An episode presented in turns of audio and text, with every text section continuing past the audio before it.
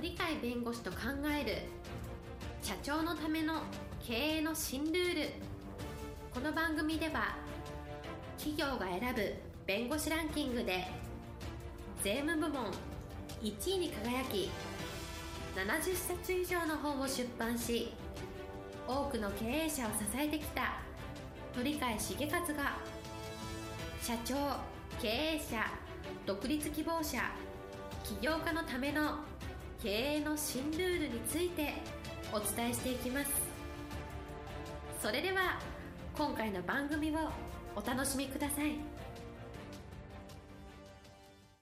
皆さんこんにちは。お元気でしょうか？元気がすべての源です。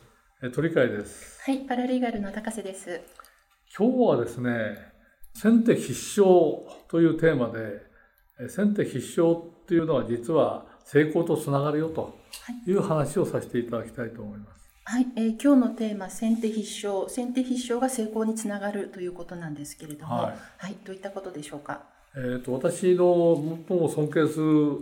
あのまあ経営者って大経営者なんですけど、アンドリュー・カーネギーという人がいますね。はい、まあカーネギーホールを作ったことでも有名だし、アメリカの図書館制度の基礎を作ったという方でもあるし。まあ、成功哲学みたいなものを開発者みたいな、はい、同じ哲学でも成功というような哲学って今まで言って誰も言ってこなかったところを一生懸命叫んだっていう、はい、そんな感じの大経営者なんですけど、はい、この方が言ってることでですね我々がお支配してると実は我々の習慣なんだということがありまして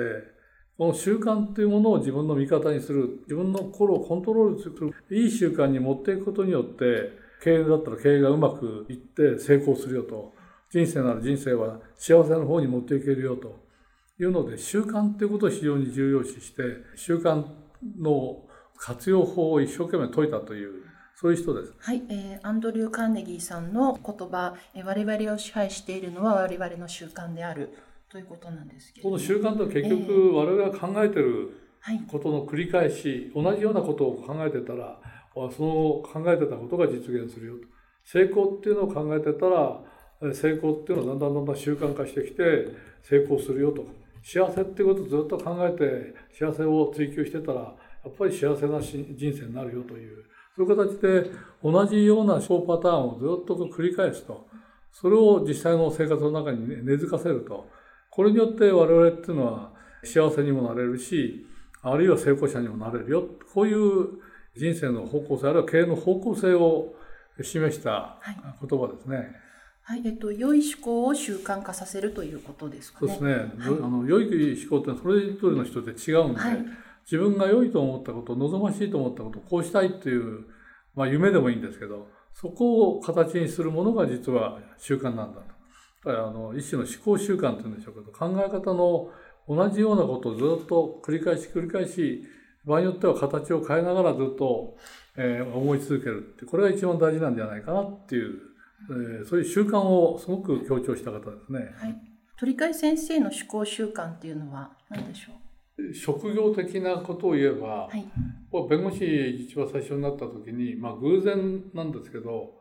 税法って大事なんだなって思ったじゃないですか。はい、で税法が大事なんだけどやってる人がほとんど弁護士はいないねっていうのをある方から聞いてアメリカっていうところは意外とタックスロイヤーってすごく重要視されてるんだよと。経営者の右腕になるような仕事だよっていうのをある有名な税理士さんに話聞いてあそれはいいね。じゃあ僕も弁護士になったら、えー、僕も弁護士になってたんですけどじゃあタックスのつまりあの税務のできる弁護士になるかっていうふうにそこで考えてじゃあ弁護士として税法違反で何かっていうと結局そこを教えてるところで一番実践的なのはどこかって探して探し当てて実は探し当てたんですけどそこに入ってそこのところにはやっぱり優秀な教え方の実践的な有名な先生方が集まっててその先生方から税法でも本当にその弁護士としてやるんだったら弁護税理士の集団でこういう集団があるけどこの集団の中で実践的な自分が一番ここで伸びたいなというところに入っていったら自然にあの税法に触れて税法事件が来て税法の専門の弁護士になれるぞっていうそういう導きをしてくれた方がいて、はい、それでそれをそのまま実行して、え結局弁護士として本格的な意味で税法を始めた。しかも企業との関係であのそういうのを始めた人としては、オンリーワンみたいな形になった。はい、これについてあのアンドル・カーネギーが言ってるのはですね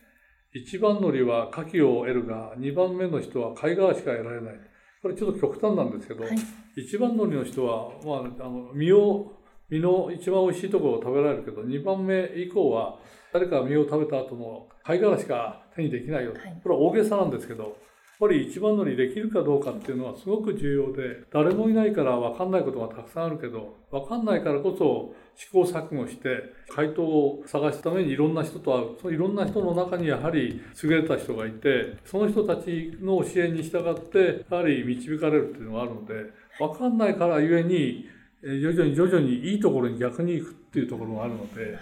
い、一番の人はなかなかしんどいんですけどしんどいけどそのあの諦めないで、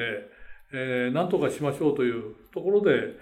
最終的には人との縁だと思いますけどいい縁に出会うチャンスが出てきて結局そこではこの人が一番最初の人だみたいな形で社会が認知してくれると。そうするとそれに基づくような仕事がちゃんと集まってくるというのであの1番目の人は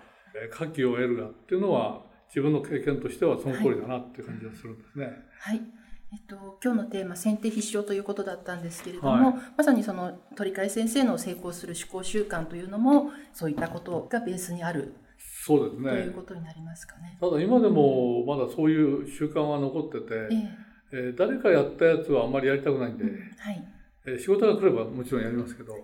誰もやってない領域になると急に興味が出てきて。それは我々にとって必要なことかあるいは社会にとって役立つことかっていうみたいなことをやっぱり考えるから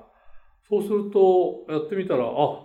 飲酒税って全然気にしなかったんですけど飲酒税って税金だけどこれは弁護士ができない仕事なんだねっていうのが分かってくるとやっぱりこれちょっとやってみようかみたいなそういうことが出てくるじゃないですか。はいそういう意味では今までやったことのないことに興味を持った人間って意外と暗中模索みたいなところあるんだけど、はいやってみるうちになんか明かりが見えてくるとか誰かが手を引っ張ってくれるとかさまざまなものに出会って、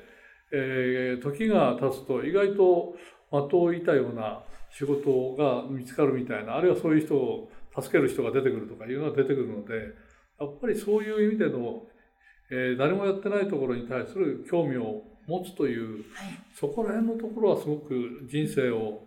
あるいは経営をする上では重要じゃないかなと誰かがあって成功したのを追いかけるのも一つの方法かもしれないけど、誰もやってなくて、だけど必要と社会してるしてるんじゃないかっていうものであれば、追いかける価値はあるんじゃないかなっていうのは経験的に思うことなんですね。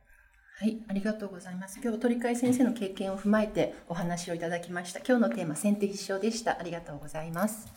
今日も一日元気に過ごしてください。はい、ありがとうございます。本日の番組はいかがでしたか？この番組は毎週月曜日7時に配信いたします。それでは次回の配信を楽しみにお待ちください。